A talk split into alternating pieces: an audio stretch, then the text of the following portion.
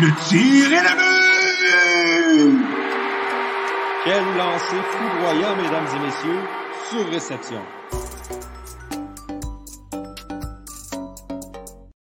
Bonjour mesdames et messieurs, bienvenue à ce 60e épisode de Surréception, le balado 100% hockey du Club École. Ici Johan Carrière en compagnie de toute notre équipe pour un épisode euh, bien spécial. Donc je suis rejoint par Jérémy Labrie, Victor Desilets et Antonin Martinovitch pour le 60e épisode. C'est pas rien, messieurs, c'est euh, ça se célèbre.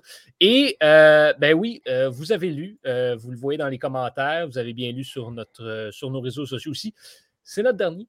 Euh, donc, la fin de session arrive et pour nous, c'est notre dernière session euh, universitaire. Ça veut dire qu'on va quitter euh, le club école sous peu. Et la semaine prochaine, on n'en a pas, on est occupé ailleurs. Alors, nous voici pour un 60e et dernier épisode. On va essayer d'en profiter. oui, on, on, se pose la question dans notre chat privé. Antonin, est-ce qu'il y a une raison pour laquelle tu es en noir et blanc en ce moment? Non, ben j'ai un nouvel ordinateur. Ah. Mais je ne suis pas supposé être en noir et blanc. Je pensais juste que c'était la couleur qui était off, mais je vais travailler là-dessus. C'est beau, merci. Antonin, est dans les... Antonin est retourné 30 ans en arrière. C'est tellement un vieil ordi que sa caméra est en noir et blanc.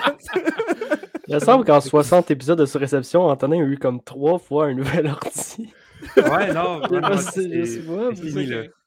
On se rappellera de celui qui a relâché en plein milieu de l'épisode. ouais, c'est vrai. je, ne comprends pas pourquoi c'était je suis pas en noir et blanc, guys. C'est juste que c'est vraiment comme la couleur est off. Je sais pas. Et c'est vraiment atroce ton affaire de bord. Oui, ben euh, oui, puis mon ordi m'a coûté cher, fait que je suis pas content, mais qu'est-ce que tu veux? Bon, mis à euh, part les problèmes technicolores d'Antonin, euh, comment ça va?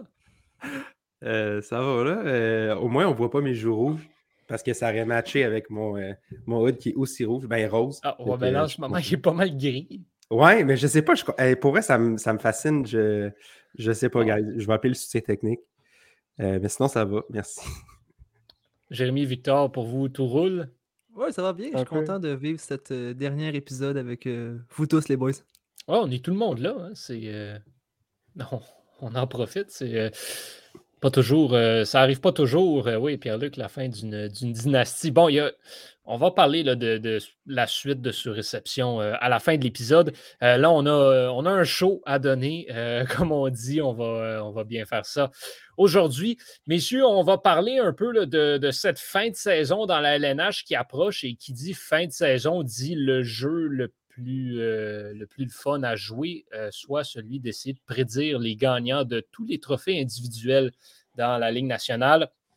Euh, ça va être un peu le gros de notre épisode euh, aujourd'hui. On va passer à travers les trophées plus majeurs, si je peux dire ça comme ça. Donc, on ne va pas, par exemple, essayer de déterminer qui va remporter le trophée Marc Messier.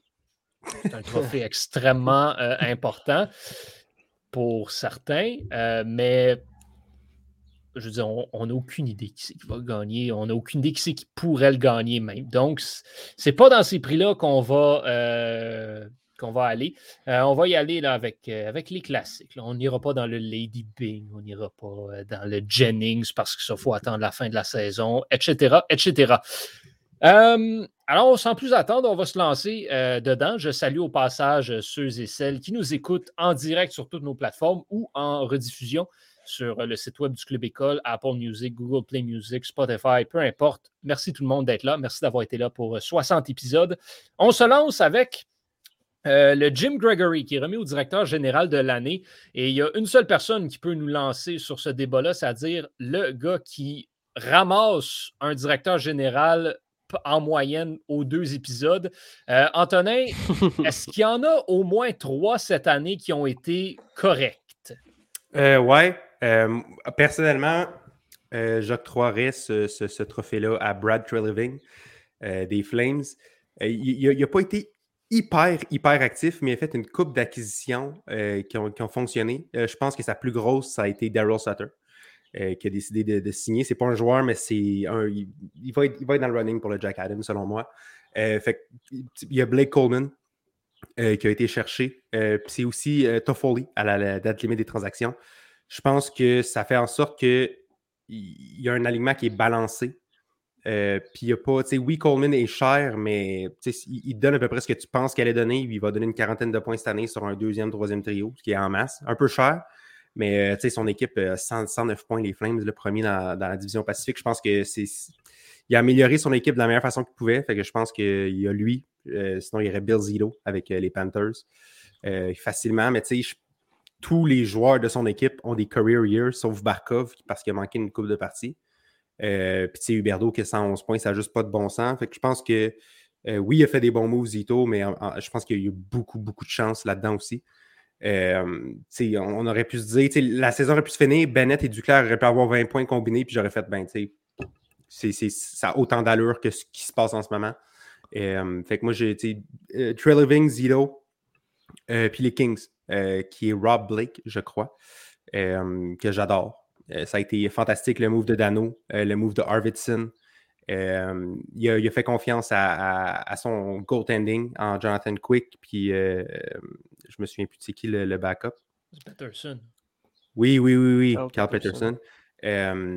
puis, tu sais, il a été chercher Sean Dursey dans l'échange. Je me souviens plus dans quel échange. Je pense que c'est. Oh mon Dieu. Oui, Demozen, oui, c'est vrai.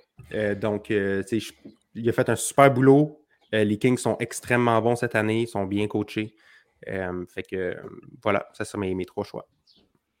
Victor, est-ce que tu serais d'accord avec ces, nominés et ce gagnant-là? Ben, je crois qu'on n'a pas le choix de mettre Brad Treliving.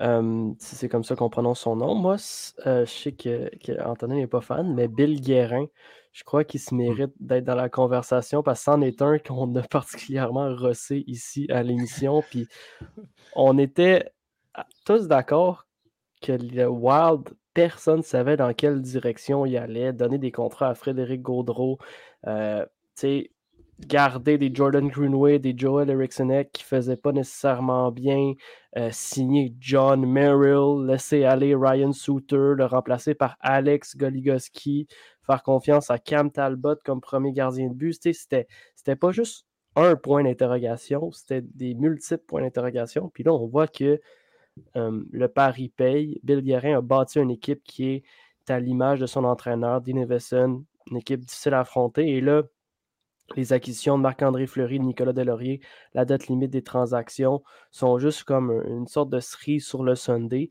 Moi, je pense qu'il va être dans les top 3. Je peux pas prêt à dire qu'il va le gagner, mais si j'avais à voter pour un gagnant, euh, ça serait Bill Guérin de mon côté. Hmm. Est-ce que Kent Hughes pourrait être nominé? Voilà, c'est longtemps. Ouais, non, ça c'est euh, une blague. Euh, Jérémy, pour toi, là, t'es tes directeurs de l'année, ce serait qui? Ouais, ben ça, justement, tu parles de Guérin, on parle de, de, Bill Zito aussi. Moi, je vais y aller pour un des deux Bill. Ça sera, je sais pas lequel des deux, mais shout out aux deux Bill. J'essaie de pas parler aussi, euh, pas parler aussi, euh, Victor. Euh, juste le fait de signer Kirill Kaprizov cet été. Mm-hmm.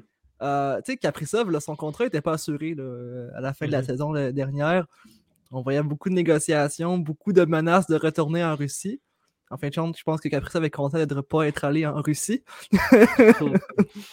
Mais ouais, donc voilà, juste ça, ça a été un, move exceptionnel du côté de, Bill Guérin de réussir à s'assurer ce, joueur-là numéro un pour son équipe.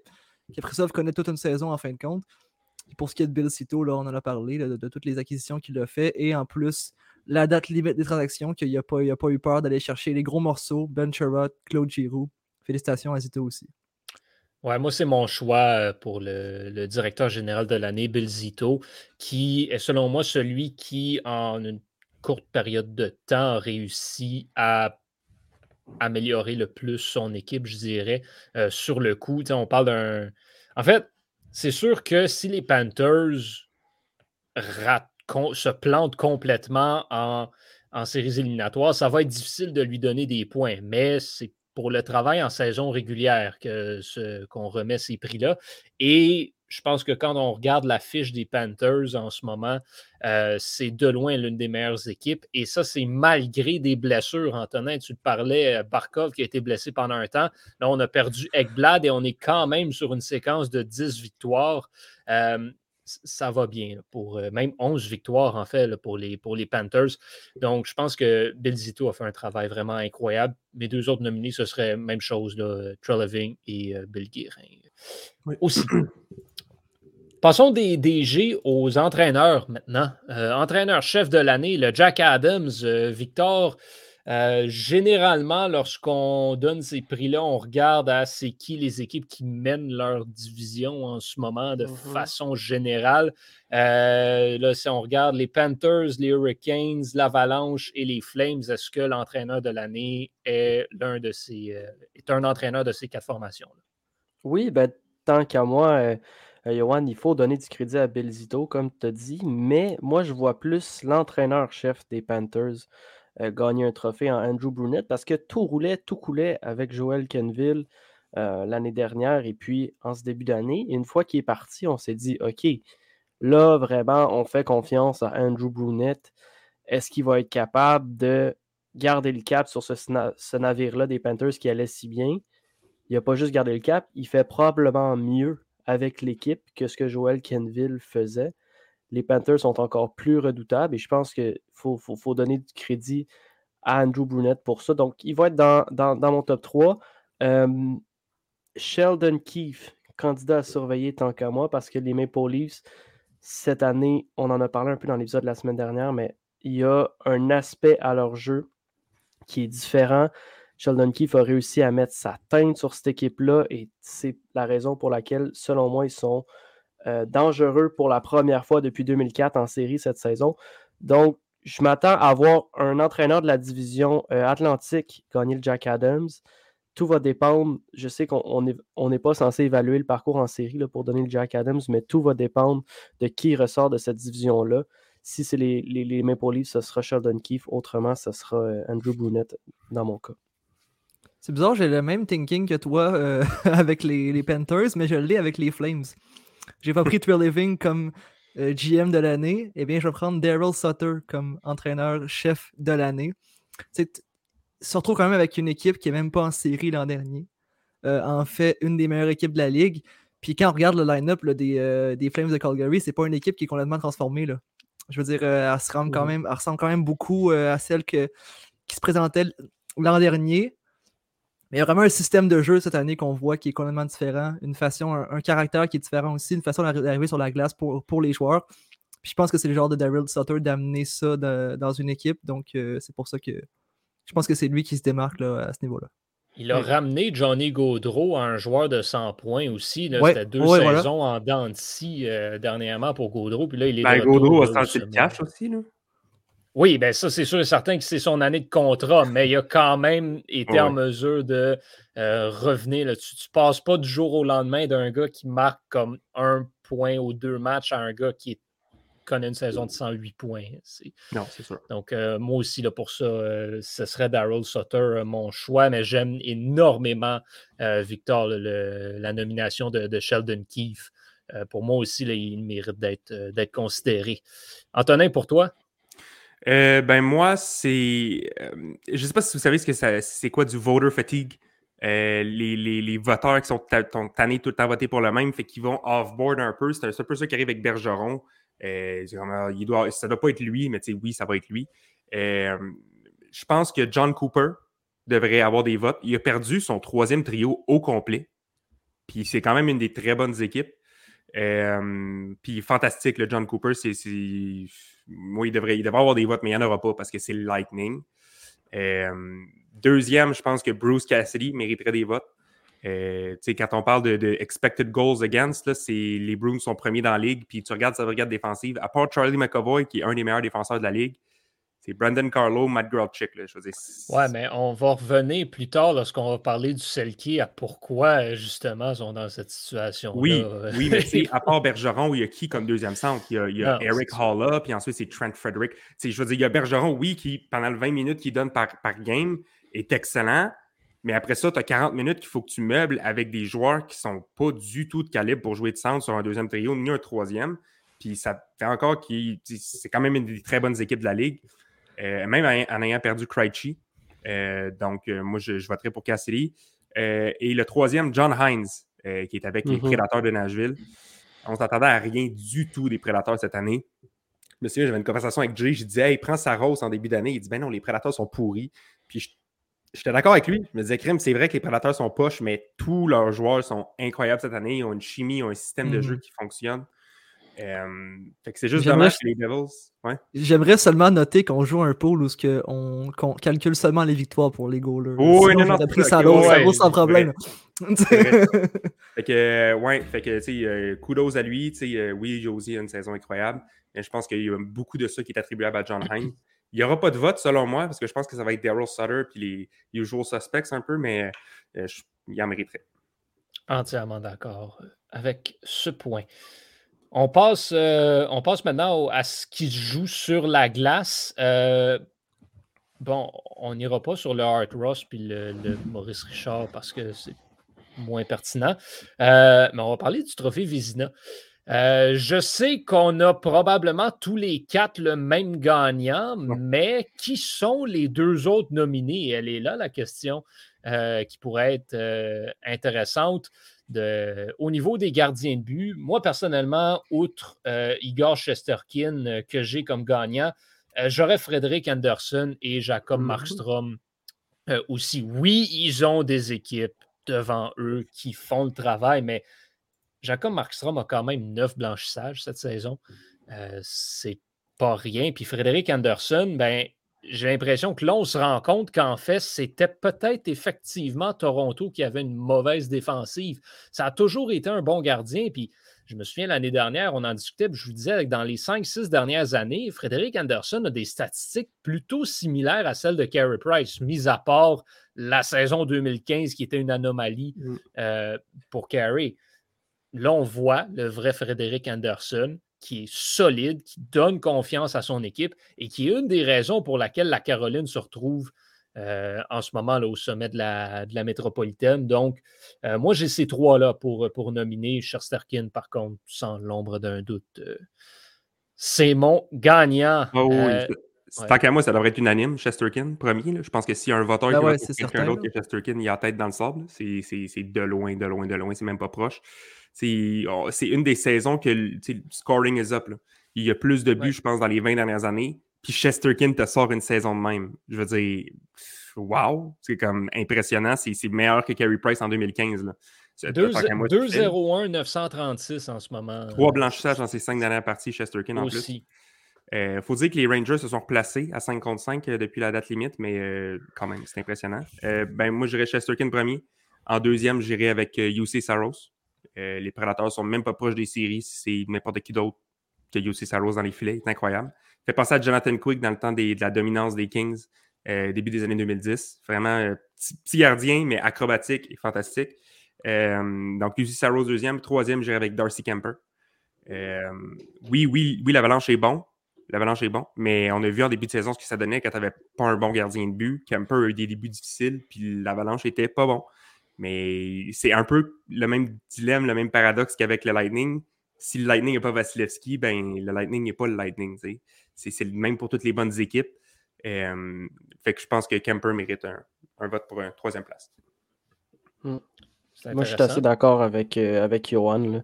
Je pense que Markstrom, Anderson, Shesterkin, c'est un très bon top 3. Faut pas oublier que Frédéric Anderson, avant qu'il accorde 7 buts contre l'Avalanche, avait une, une moyenne d'efficacité de 2.07. Et puis, Shesterkin, avant qu'il récolte ses deux derniers blanchissages, était à peu près à 2.07. Donc, c'était plus serré statistiquement. Euh, ceci étant dit, c'est sûr que Anderson bénéficie d'une bien meilleure défensive et Shesterkin traîne un peu l'équipe sur ses épaules.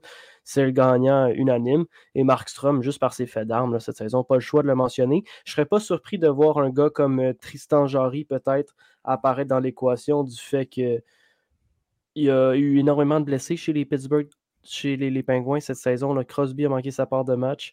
Malkin aussi, Genzo, la défensive, à chaque année, ça perd des plumes. Et puis, cette année, lui, on dirait qu'il a vraiment pris euh, à comptabilité la responsabilité de la défaite aux, aux mains des Highlanders en série l'année dernière, qui était, on va se le dire, de sa faute. Cette année, il est revenu plus fort et il a donné une chance à son équipe de gagner pratiquement à chaque fois qu'il était entre les deux poteaux. Donc, pourrait ressortir peut-être top 2, top 3, mais tant qu'à moi, c'est le, il sera au bas du podium. Quatrième. Ta- Thatcher Demko, si les Canucks parviennent à se frayer un chemin jusqu'aux séries éliminatoires, Mhm. est-ce qu'il mériterait d'être considéré aussi? Euh, ben, pas cette année. Je pense que l'année- dans les prochaines années, sûrement, mais pas cette année. Statistiquement, oui, oui, je, je suis conscient qu'il est incroyable, Demko, mais il n'y a pas les moyennes ni le, le pourcentage d'efficacité pour le, pour le backer. Les Canucks sont juste trop faibles, puis Demko les met trop sur les épaules, fait que ça paraît pas assez bien. Euh, mais non, Demko, assurément, est un des top 10 gardiens de la Ligue, c'est pas top 5 là, cette année. Pour ma part, euh, mon top 3, euh, il va sortir un peu des équipes qui sont en série. À part, en fait, le troisième va sortir un peu des équipes qui sont en série. Moi, il aller avec Ilya Sorokin. Mhm. Euh, après Frederick Anderson, évidemment, euh, Chesterkin en numéro 1. Ilya Sorokin, qui, à mon avis, sans lui, les Islanders sont même pas. Les Islanders sont présentement dans la conférence de l'E- de l'Est, sont la dernière, première équipe qui n'est pas en série, en fait. Mhm. Je pense que sans lui, ils sont vraiment pas, pas proches euh, de cette position-là, même pas. Euh, honnêtement, je les trouve horribles cette saison-là. je veux dire, en général.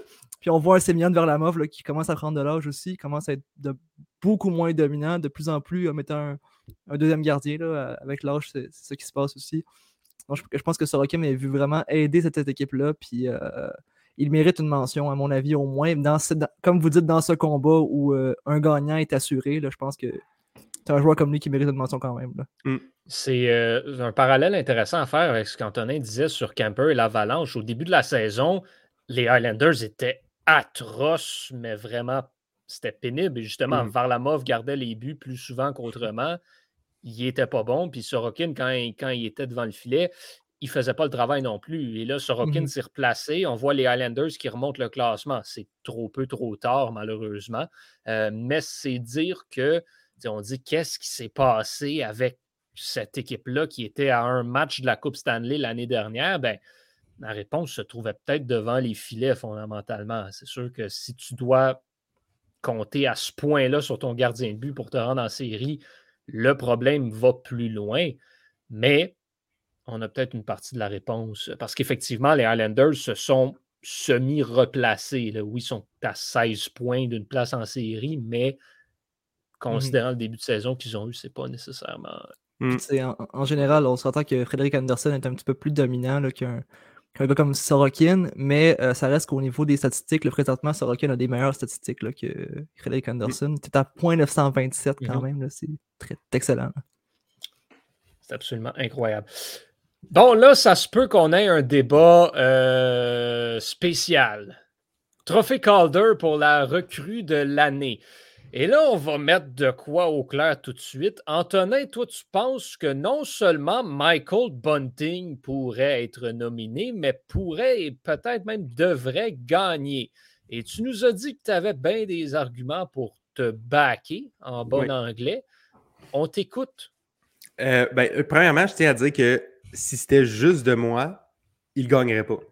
Parfait. Si, si moi, j'avais à faire un vote, je ne voterais pas pour Bunting. Je pense qu'il va le gagner. Je pense qu'il devrait le gagner, mais moi, je ne voterais pas pour lui parce que je ne suis pas objectif. Anyway. Euh, bon, premièrement, on va se le dire. euh, L'argument de il y a 26 ans, c'est vraiment poche qu'il ait 26 ans et qu'il soit comme une recrue. On est tous d'accord là-dessus. là. C'est plate. Mais c'est la responsabilité de la Ligue de changer ça. C'est pas de sa faute. Ouais, hate, hate the, the system, hate the league, don't hate the player. Voilà, voilà, c'est pas de sa faute. C'est pas de sa faute. Fait que vous pouvez chialer sur le fait qu'il a 26 ans comme vous voulez. Michael Bunting est une recrue, il doit être considéré à un pied d'égalité comme tous les autres recrues. L'argument numéro 2 que les gens font, les détracteurs font de Michael Bunting, c'est. J'en fais partie d'ailleurs, je l'aime pas, Michael Bunting. C'est que il joue avec Matthews et Marner. Ce qui est absolument vrai. Sauf que Hyman, dans les deux dernières saisons, a joué avec Matthews et Marner et il n'y avait pas ces statistiques-là, même pas proche. Là, il s'enligne pour un quoi, 5 65 points, 66 points peut-être, Michael Bunting. Si c'était si facile que ça, jouer avec Matthews et Marner, Andrei Caché aurait, serait resté sur le premier trio. Nick Ritchie serait resté sur le premier trio. Zach Hyman aurait mérité sa place sur un premier trio plus longtemps que ça. C'est pas facile de jouer avec deux des meilleurs joueurs au monde, mais Michael Bunting les complémente à merveille. Ceci étant dit, si tu mets n'importe quel autre recrue comme Zegras ou Raymond ou Boldy ou Jano, peu importe qui, tu les mets sur le premier trio avec Matthews et Marner, ils ont des meilleures statistiques que Bunting. Ça, je suis d'accord à 100%. Sauf que c'est pas le cas. C'est juste pas le cas. En ce moment, c'est, Bunting qui est là. Fait que si tu regardes, c'est qui qui a la meilleure performance comme recrue, ben, je veux dire, il y a 20 points de plus que Raymond, il y a, a 15 points de plus que Raymond, il y a 20 points de plus que Sider. Oui, c'est plate, oui, il joue avec des excellents joueurs, mais si Bunting était mauvais, il ne serait pas sur le premier trio, puis il ne serait pas resté là. Il n'a pas une fois été demoted. Quand il est ailleurs, quand il est sur d'autres trios, il est pourri. On s'entend. Sauf qu'il y a eu la saison qu'il a eu. Il a 65 points. C'est le meneur dans les recrues, puis il se démarque. Fait tant qu'à moi, c'est euh, Bunting qui va le gagner. Puis on, remarquera aussi la propagande des gros médias récemment, de TSN, de The Athletic, pour pousser la, course vers Bunting, pour rappeler aux gens que, hey, il a 26 ans, mais c'est une recrue, voici pourquoi il mérite, voici pour ça. Je pense que ça va vraiment prendre en compte, les, les voteurs vont prendre en compte ces arguments-là. Euh, puis je pense qu'ils n'auront pas le choix de voter pour Bunting, euh, même si c'est Sider, tant qu'à moi, qui devrait le gagner parce qu'il est 20 ans de plus jeune. Fait que, je- moi, je ne voterai pas pour Bunting, mais c'est lui qui va gagner. Donc voilà. Mais c'est pas juste ça, c'est pas, c'est pas juste à cause de l'âge. Excuse-moi de te couper, Johan. Oh, vas-y. Je veux dire, euh, on parle de 63 points, ok, c'est pas pire. Est-ce que c'est dans le top 20 euh, des attaquants dans la ligue? Je pense pas. Par contre, Moritz Sider, lui, est dans le top 20 des défenseurs dans la ligue, puis c'est une recrue.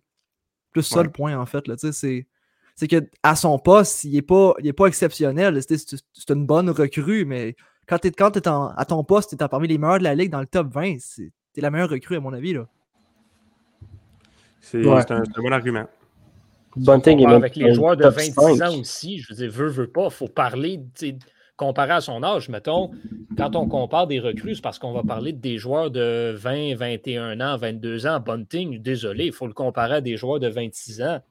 Puis euh, Kirill Kaprizov en a 24, puis il va scorer 100 points cette année. Fait il vient pas me niaiser. Mhm. Non, je suis d'accord. euh, il n'y a rien de spécial, Bunting. Rien de spécial. Mais je trouve qu'il se démarque cette année. C'est sûr, il y a 26 ans. Bunting est plus vieux que McDavid. Hein? Oui, oh oui, je le sais. Je suis d'accord avec vous. C'est dégueulasse qu'il soit considéré. Je veux dire, il est plus vieux que Matthews et Marner. Mhm. C'est- stupide. La, la règle est complètement absurde.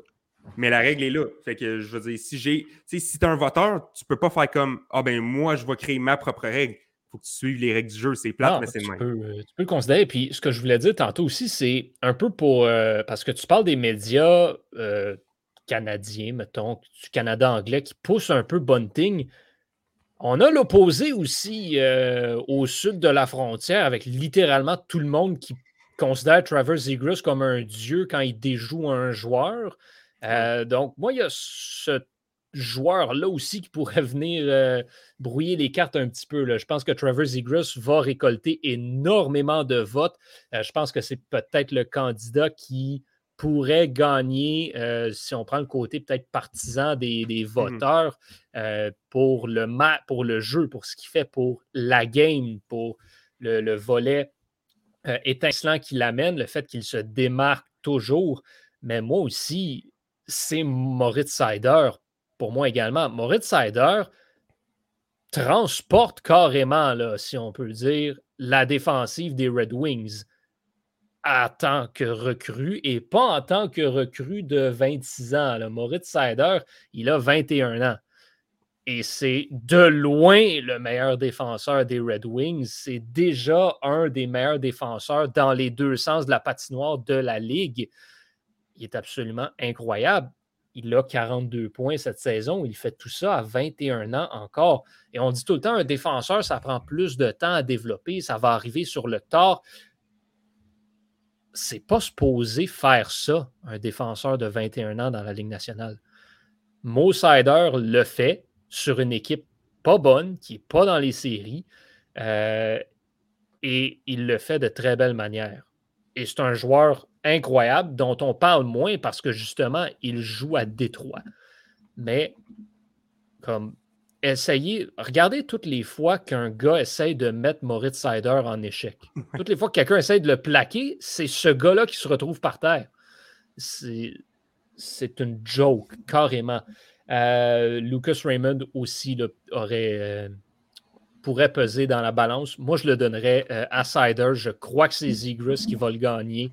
Euh, un petit peu comme Antonin dit avec euh, Bunting. Puis un autre que j'aimerais rentrer, euh, lui, il n'aura pas beaucoup de votes parce qu'il est rentré plus tard cette saison, mais c'est Matt Boldy du Wild du Minnesota que j'ai vu hier en action de mes propres yeux. Et ça, ça va être tout un joueur de hockey. Il est incroyable. Quel coup de patin.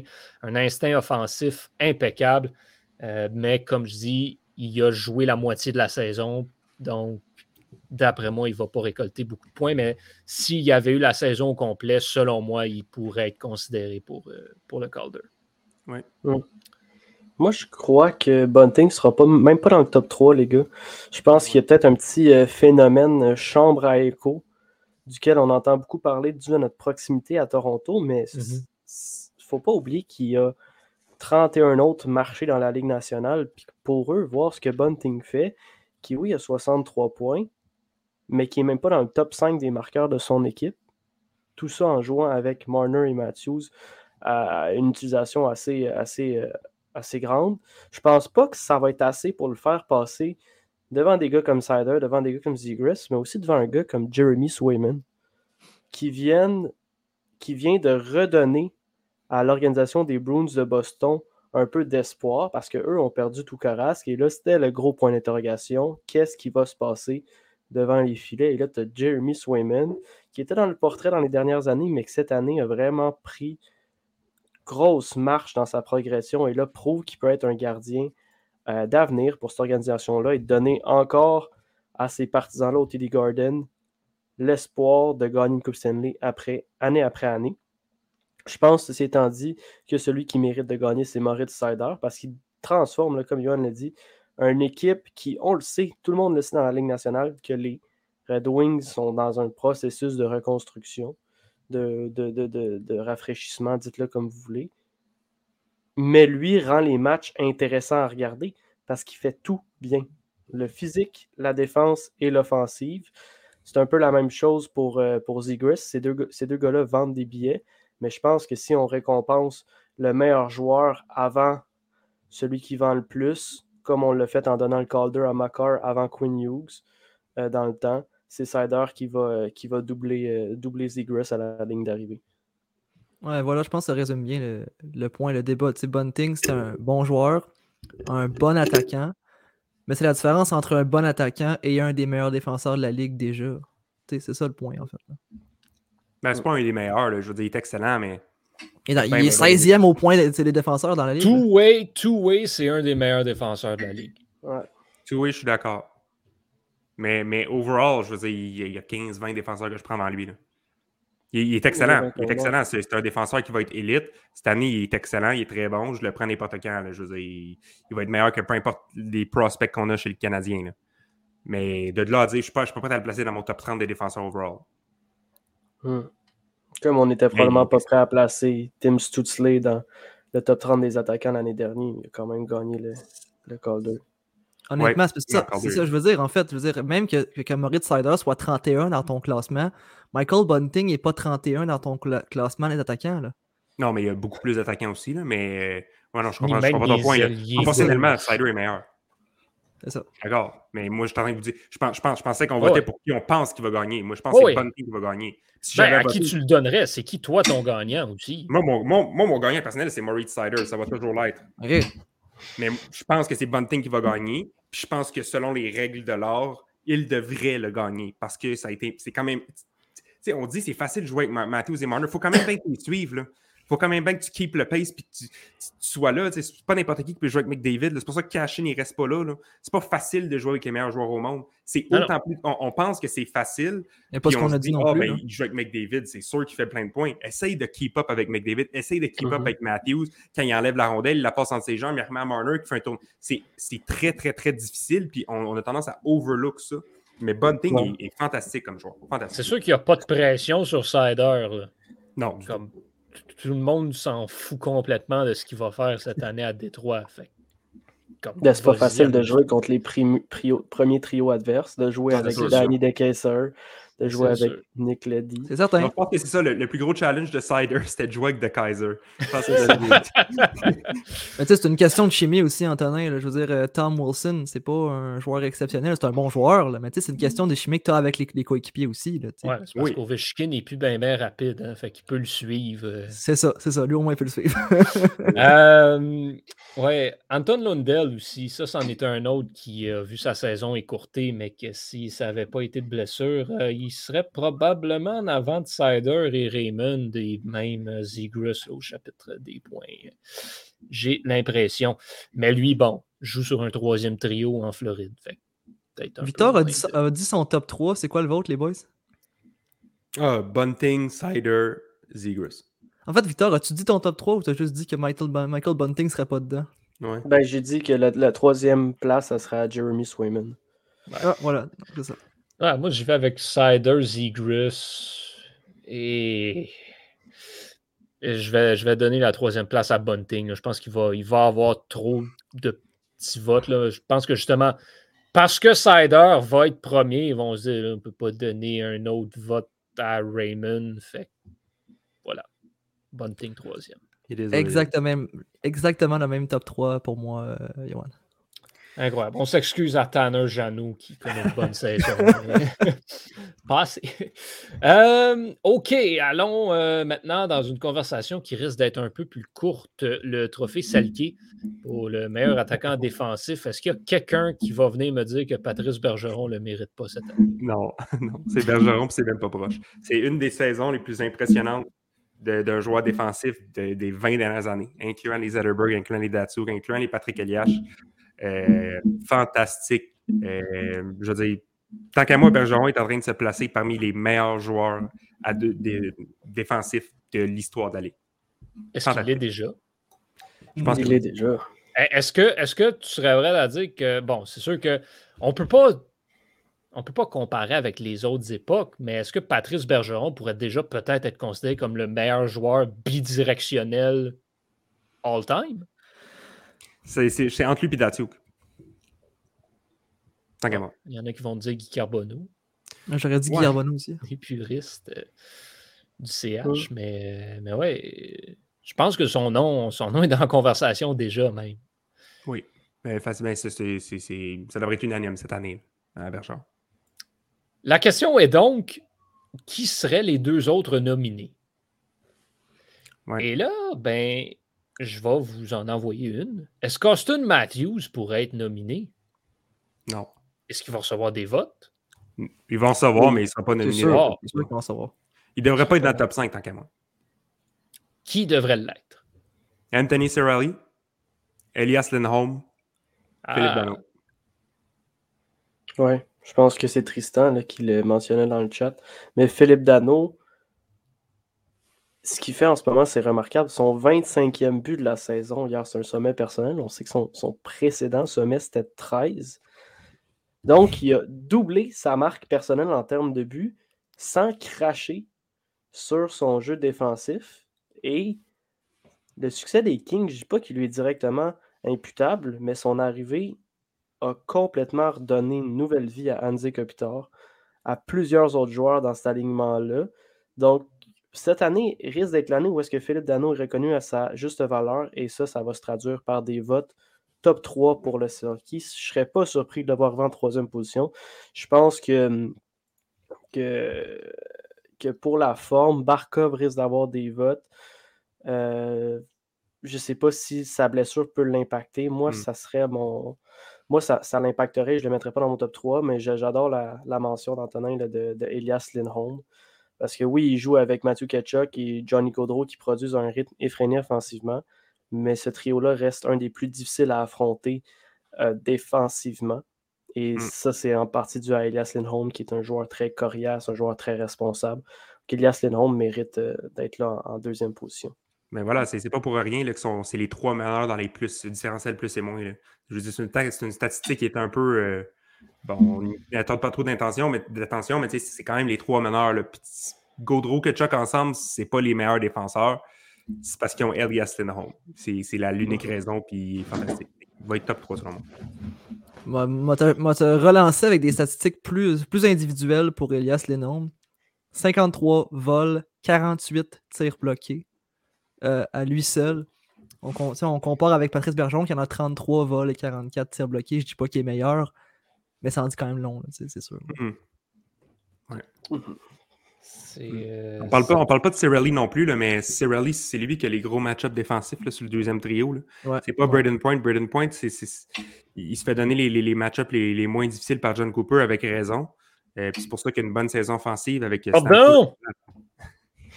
Ouais. Bonne saison offensive, Braden Point. Il y a une saison correcte. Il y a une saison élite dans un principe de joueur de la Ligue nationale, mais pour ses standards à lui, Ah non, ses il est lui. poche. Et Ouais. mon pool en ressent les effets. c'est vrai. je comprends pas, parce qu'à chaque fois que je vois Point jouer dans les séries, je me dis, mon Dieu, c'est un des 10 meilleurs joueurs au monde. Il est fantastique. Puis après ça, il disparaît pendant 82 matchs, puis je suis comme, where are you at? Ouais, mais il va avancer, il va quand même faire deux points par match. là. Ben, c'est ça, je comprends pas. Genre, comment tu fais pour élever ton jeu de même? C'est- comme s'il y avait Matthews, puis l'antichrist de Matthews, c'était Braden Point, genre. Il se transforme en série pour le- devenir le meilleur joueur au monde. C'est comme, comment? Mais J'aime toujours voir Johan chialer que son pool en ressent les effets quand il est premier. Oui, mais. Avec genre bon. 60 points devant moi. Non, non, j'ai pris 60 points, mon pool au complet se blesse. Fait que, puis euh, Antonin a scoré 25 points l'autre soir, fait qu'il est en train de me rattraper. Ouais, j'étais à, comme 15-16 points de, de toi, là. Tous Mais en tout cas, gars se dans blessent ou, dans le cas de Malkin, décident de jouer à la hache avec le visage de Matt Borowski. Fait que euh, c'est ça qui arrive. Ça t'a pas aidé, ça? Non, J'aimerais uniquement mentionner 300 points devant euh, Team. Ah! Ouais. Un petit bug chez nous, et pas, j'ai pas entendu ce qu'il s'est dit. Il dit que Johan a 300 points devant toi. Quoi? Oh là là. Euh, revenons au trophée Selke. Euh, je vais aller aussi avec un autre nom que, j'aimerais voir obtenir le plus de, reconnaissance pour son jeu euh, défensif. C'est Bastien des Hurricanes de la Caroline, qui, nombre de takeaways, euh, de, de vols de rondelles, euh, il est parmi l'élite euh, chaque année de, de la Ligue nationale, toujours en désavantage numérique. Et pour moi, les Hurricanes de la Caroline ont un des désavantages numériques les plus impressionnants à regarder, les plus dynamiques dans la ligue avec Slavin, mais aussi avec Aho, avec Teravainen.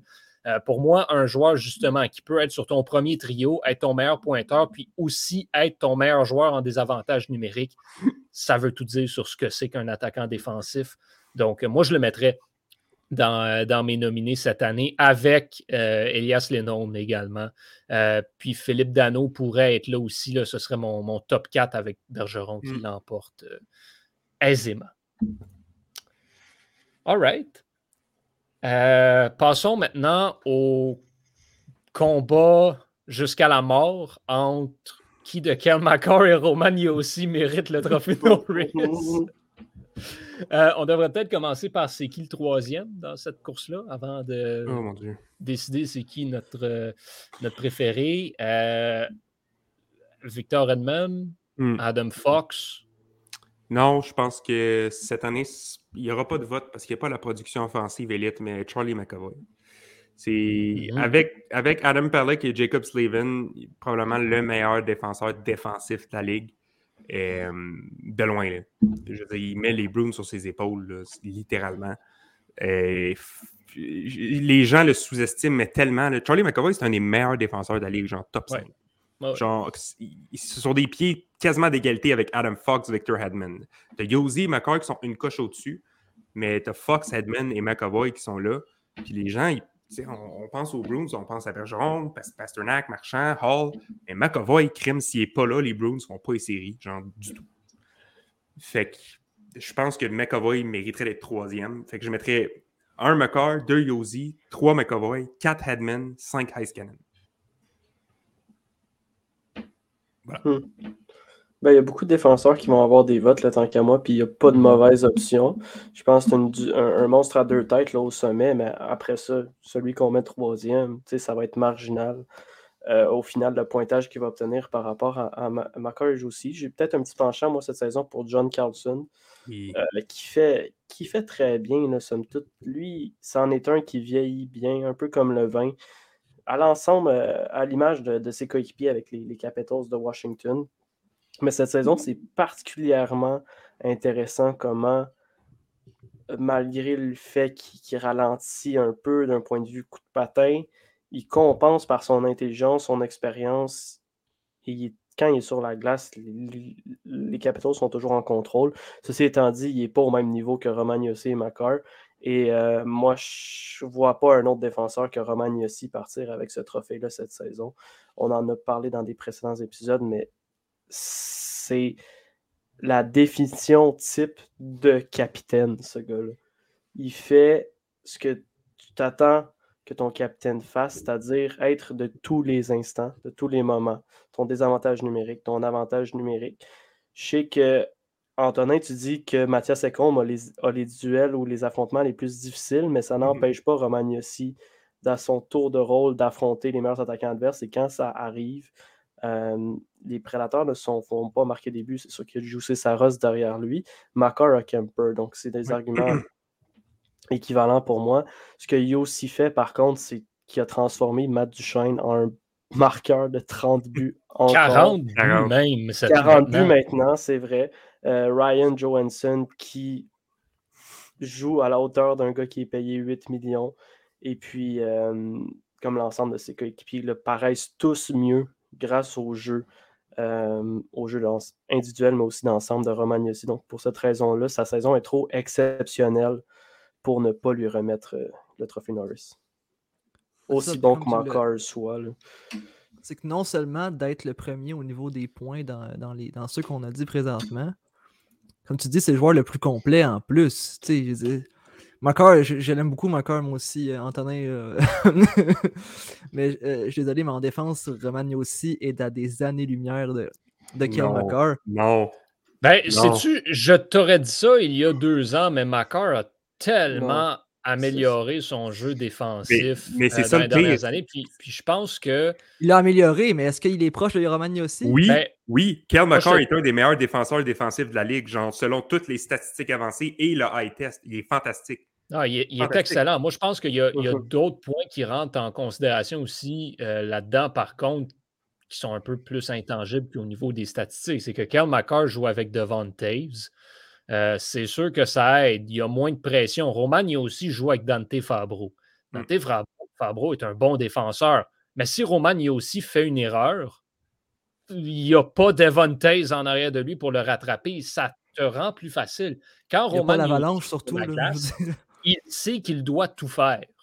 Kale McCarr n'a hmm. pas besoin. C'est sûr qu'il le fait quand même, mais au niveau de la façon de penser, de la façon de se comporter sur la glace, moi, je vois un Kyle McCarr qui se permet d'être beaucoup plus libre, de laisser aller son talent. Kyle McCarr, c'est un joueur de talent. Roman aussi, c'est un joueur plus, euh, je vais dire, intelligent, plus de positionnement, plus de lecture de jeu. Euh, Roman aussi ne va pas faire nécessairement de monter à la porte-pièce en déjouant quatre joueurs. Kyle McCarr va le faire parce qu'il peut. Euh, mais ceci dit, en zone offensive, Roman aussi fait des choses tellement incroyables qui sont juste plus simples, mais c'est dans son positionnement, c'est dans sa lecture de jeu, c'est dans toujours être à la bonne place au bon moment. Euh, et ça, pour moi, quand tu n'as pas l'équipe que Macar a, ça vaut la coche de plus. Et c'est ça qui fait que Roman aussi mène présentement, se dirigeait il y a quelque temps vers une saison de 100 points, là, a ralenti un petit peu euh, dans les derniers matchs, mais pour moi, c'est ça, c'est ce pur joueur de hockey type euh, qui lui donne cet avantage-là cette saison sur Kyle McCarr. Mm-hmm. Parce que si Roman aussi met 75 points cette année, on a une toute autre discussion, euh, ça c'est sûr et certain. Mais, ce qui me fatigue de la discussion avec euh, Yosi, c'est surtout que non seulement est-ce qu'il ne serait pas dans la discussion parce que s'il n'y avait pas 87 points, euh, ce qui serait le cas de McCarr. McCarr, s'il y, avait, y avait moins de production offensive, il serait quand même dans la discussion parce qu'il était là défensivement. Yossi ne l'est pas. Fait qu'il est obligé de compenser par des ben, points. dire que Yossi n'est pas élite défensivement. Il n'est pas, pas, pas, dans le top 10 de défenseurs défensivement. Selon toutes les statistiques avancées. Il est dans le top 20. Il, est très bon. moi les maudites stats avancées. Bordel, il joue avec Nashville. Oui, mais puis ça. Parmi les défenseurs qui bloquent le plus de tirs dans toute la ligue aussi. Là. Donc, euh, mais, mais c'est saut. Je veux dire, celui qui bloque le plus de tirs, c'est, je pense que c'est Il n'y a, rien de, il y a rien de plus individuel comme statistique qu'un tir bloqué.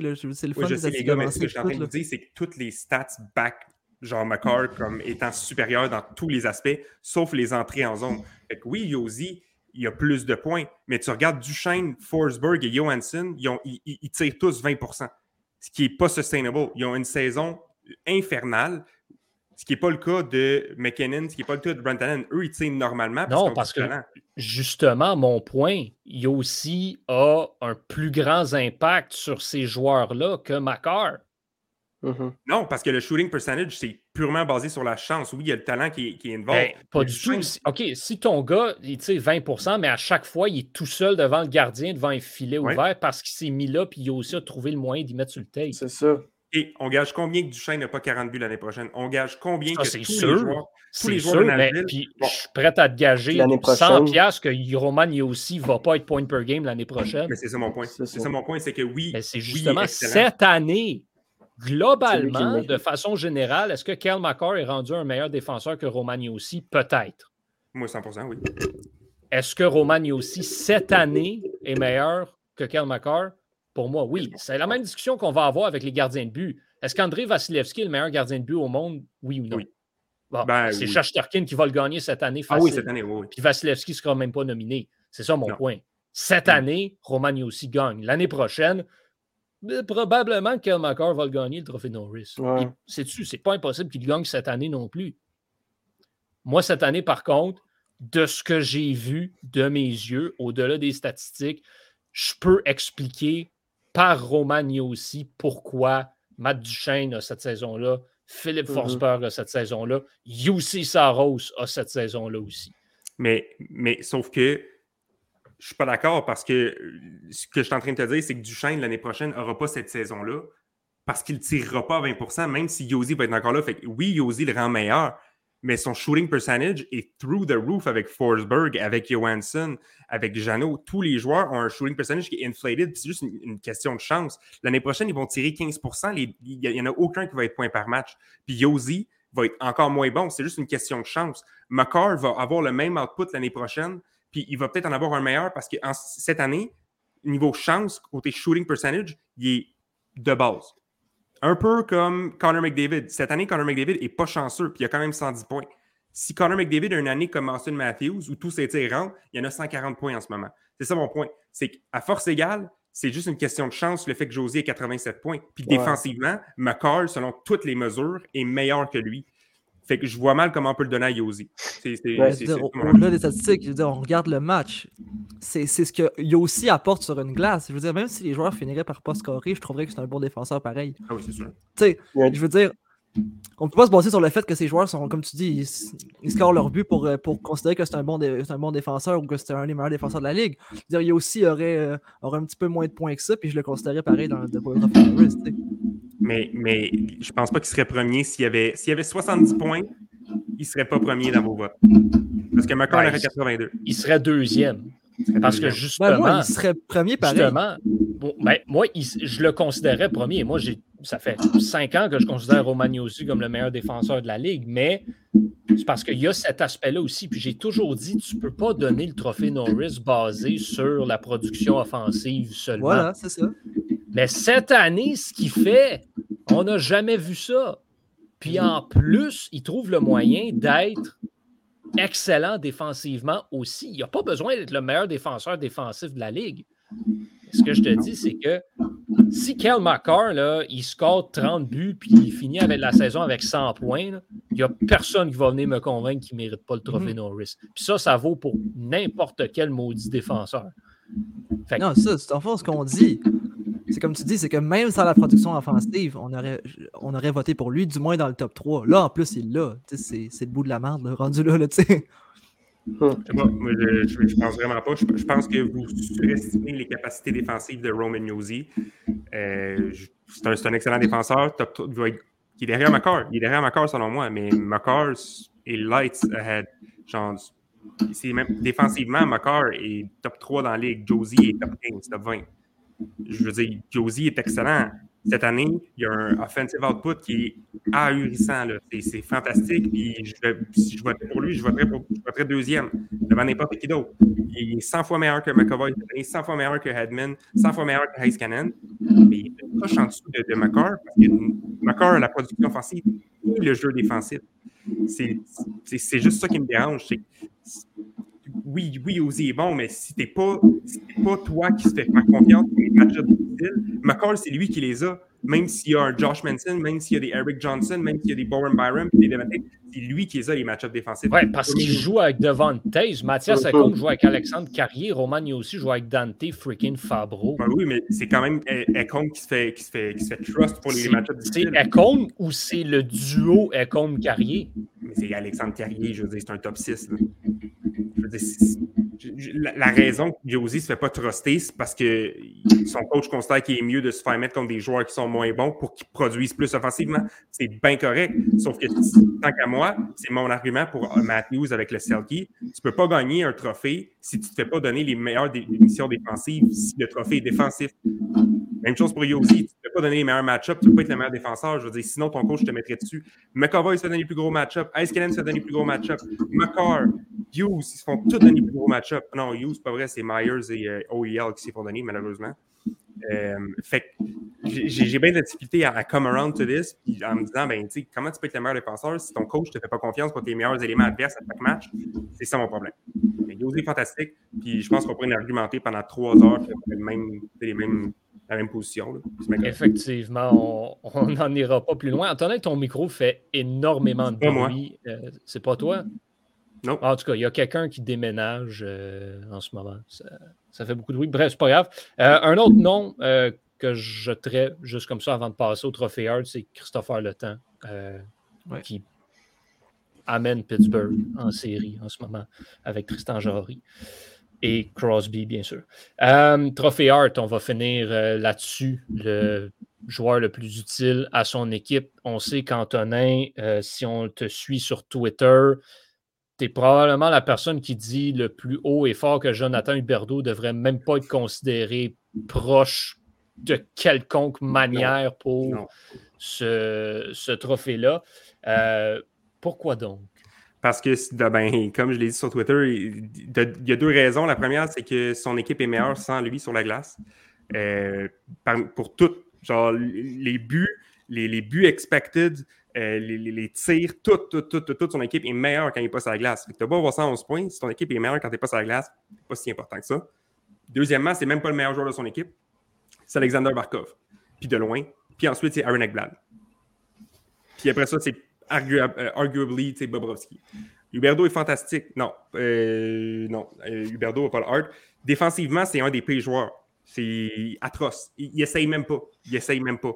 C'est l'équivalent de Kyle Connor, c'est l'équivalent de, Mark Shifley. Il essaye même pas. Il a 111 points, c'est fantastique. Mais il y a à peu près 35% de ça que c'est des passes secondaires parce qu'il joue sur un, alignement qui est stack. C'est, je veux dire, Giroud avec Blab, name it, Reinhardt beaucoup de ça qui sont des passes secondaires. Si Huberto n'est pas là, est-ce que les, les, Panthers sont les séries? Oui. Oui. Mais ils ne sont pas premiers de la Ils ne sont pas premiers, non. Mais ils font les séries pareil. Un Hart, c'est quelqu'un que sans toi, ton, ton équipe est atroce. Puis, ben, elle n'est pas où elle est. Hein? Elle n'est pas où elle est, du moins. Non, exact, exact. Elle n'est pas où elle est et de loin. Chesterkin, selon moi, ça devrait être lui. Euh, parce que Matthews, même si je l'adore, il y a trois autres joueurs qui sont points par match dans son équipe. Nylander, Tavares et Marner. Si tu as trois autres joueurs qui sont points par match, j'ai de la misère à te donner le heart. Euh, je pense que ça devrait être de un Chesterkin, deux ça devrait être Matthews et trois ça devrait être McDavid. Euh, puis ou Gaudreau, ou Gaudreau, mais pas Matthews. Voilà. Moi, je pensais qu'il y a aussi. Non, c'est un bon argument vrai. Oui. Ça, je serais, ça, je serais down. Moi, honnêtement, oui, je le mets dans la conversation et je le mets dans mes nominés. Oui, Igor Chesterkin est mon, euh, mon gagnant. Euh, mais Roman, il est aussi deuxième, tant qu'à moi, dans cette conversation-là. Puis le troisième, euh, c'est un toss-up entre plusieurs joueurs. On en a parlé, je ne me souviens pas si c'est la semaine dernière ou il y a deux semaines où on disait qu'il y a tellement de possibilités. Jonathan Huberdeau est assurément euh, là pour moi. son équipe est meilleure s'il n'est pas sur la glace. De façon statistique, il y a une statistique qui dit le contraire, puis c'est les points. Fait je suis semi-d'accord avec ça. Je comprends le point des stats avancées, puis du temps de possession, puis du nombre de tirs, etc. Mais reste que quand il y a des tirs qui rentrent, c'est quand Huberdo est sur la glace. Mais il y en a plus qui rentrent quand il n'est pas sur la glace. Encore plus. Encore plus. C'est ça, c'est Ben, c'est choquant, c'est weird à penser parce qu'il y a tellement de points. Mais son équipe Ouais, est encore que- meilleure quand il n'est pas là. Juste pour les chances de marquer, pour les tirs, puis pour les buts qui rentrent aussi.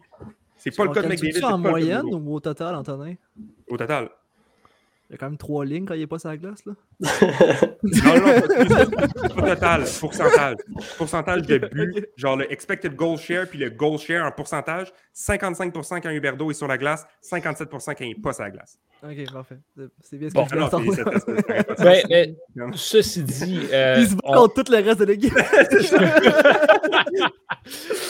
Ceci dit, on revient toujours au point aussi du joueur le plus utile à son équipe. Quand tu joues pour les Panthers de la Floride, il n'y a pas un joueur qui a vraiment un impact inestimable à cette équipe-là. Ça a été la même chose pour Tampa Bay dans les dernières années. Euh, c'est le même argument qu'on fait pour Connor McDavid et Leon Draisaitl à chaque année aussi. Euh, il y a cet argument-là qui peut être fait pour Austin Matthews également. Moi, le edge que je vais aller donner à Matthews, par contre, c'est son nombre de buts.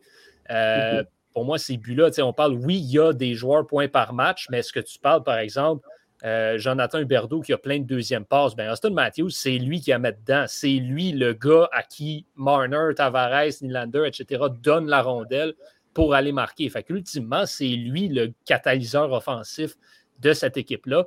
Euh, c'est pour ça que moi, je lui donnerais euh, des votes. Je le mettrais dans, en troisième place derrière Shesterkin et aussi.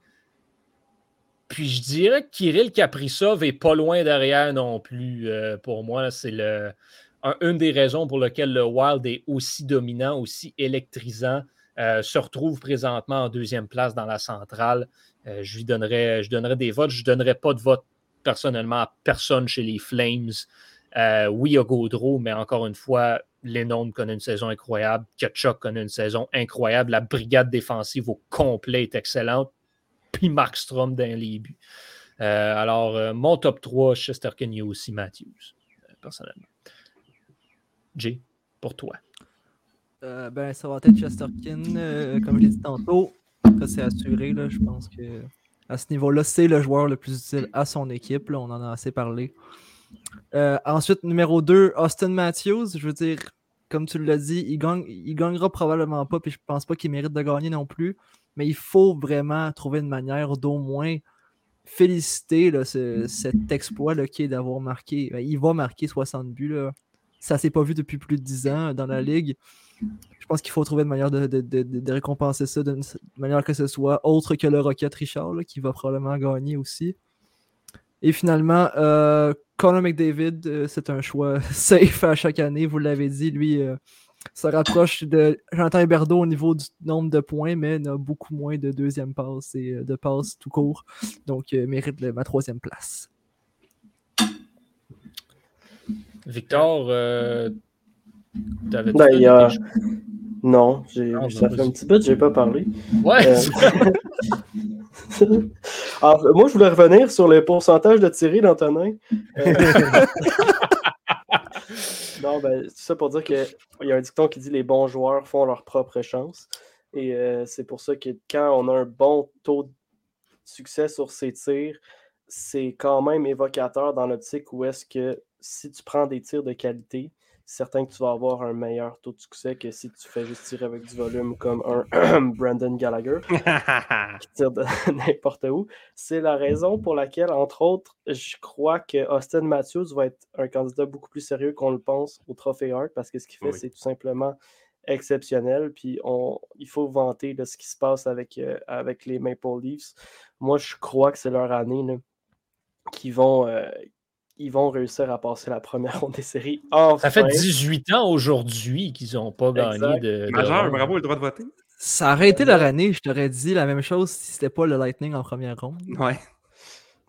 Ben, ça revient un peu à ce qu'on dit la semaine passée. Le Lightning n'ont peut-être pas l'appétit euh, que les Maple Leafs vont avoir. Euh, Austin Matthews, ce qu'il fait, c'est exceptionnel. Ceci étant dit, c'est pas Igor Shesterkin. Igor Shesterkin, cette saison, elle est exceptionnelle à tous les niveaux. Ça va être, ça va entrer dans les livres d'histoire comme une des meilleures saisons jamais inscrites par un gardien de but.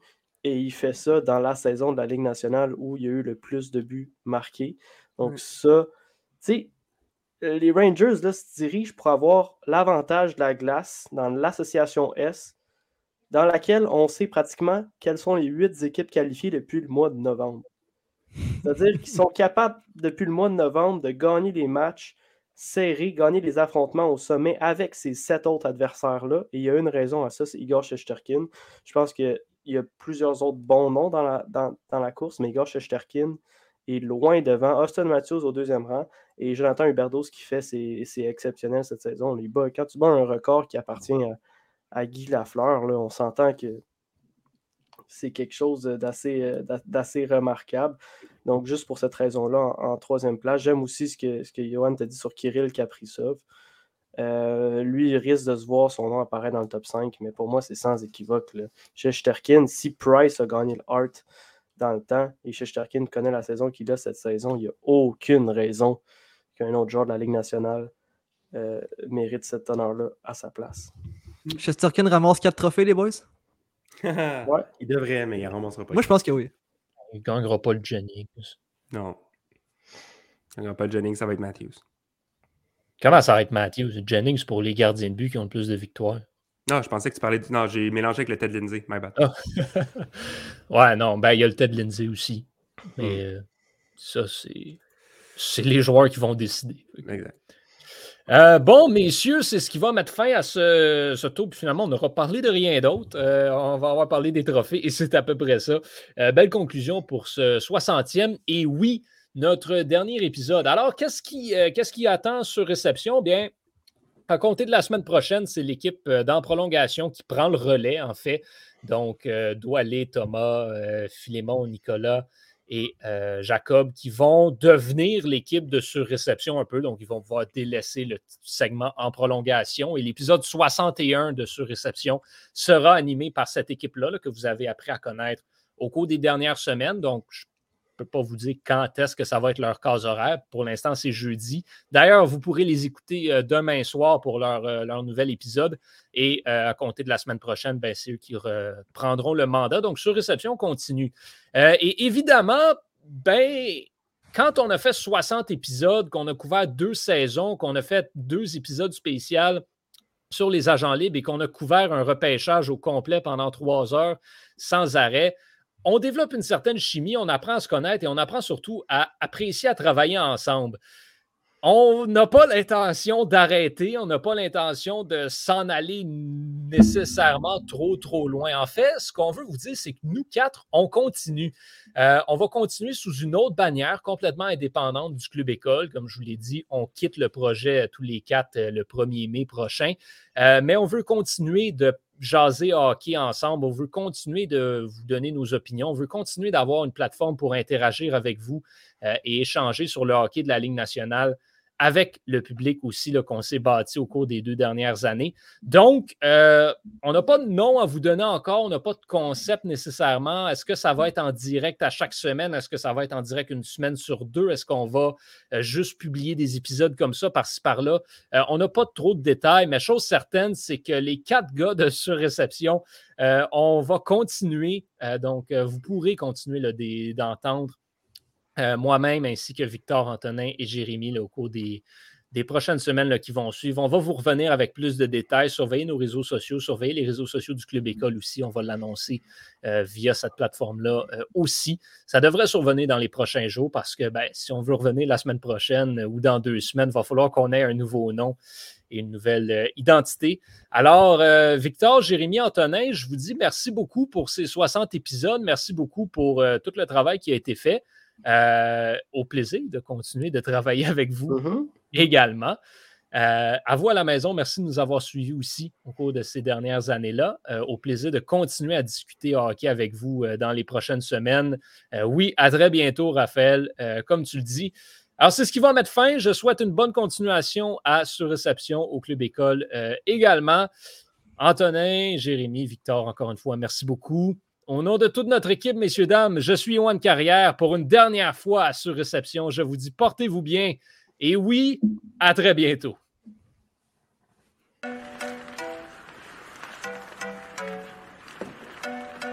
Le tir est le Quel lancer foudroyant, mesdames et messieurs. sur réception.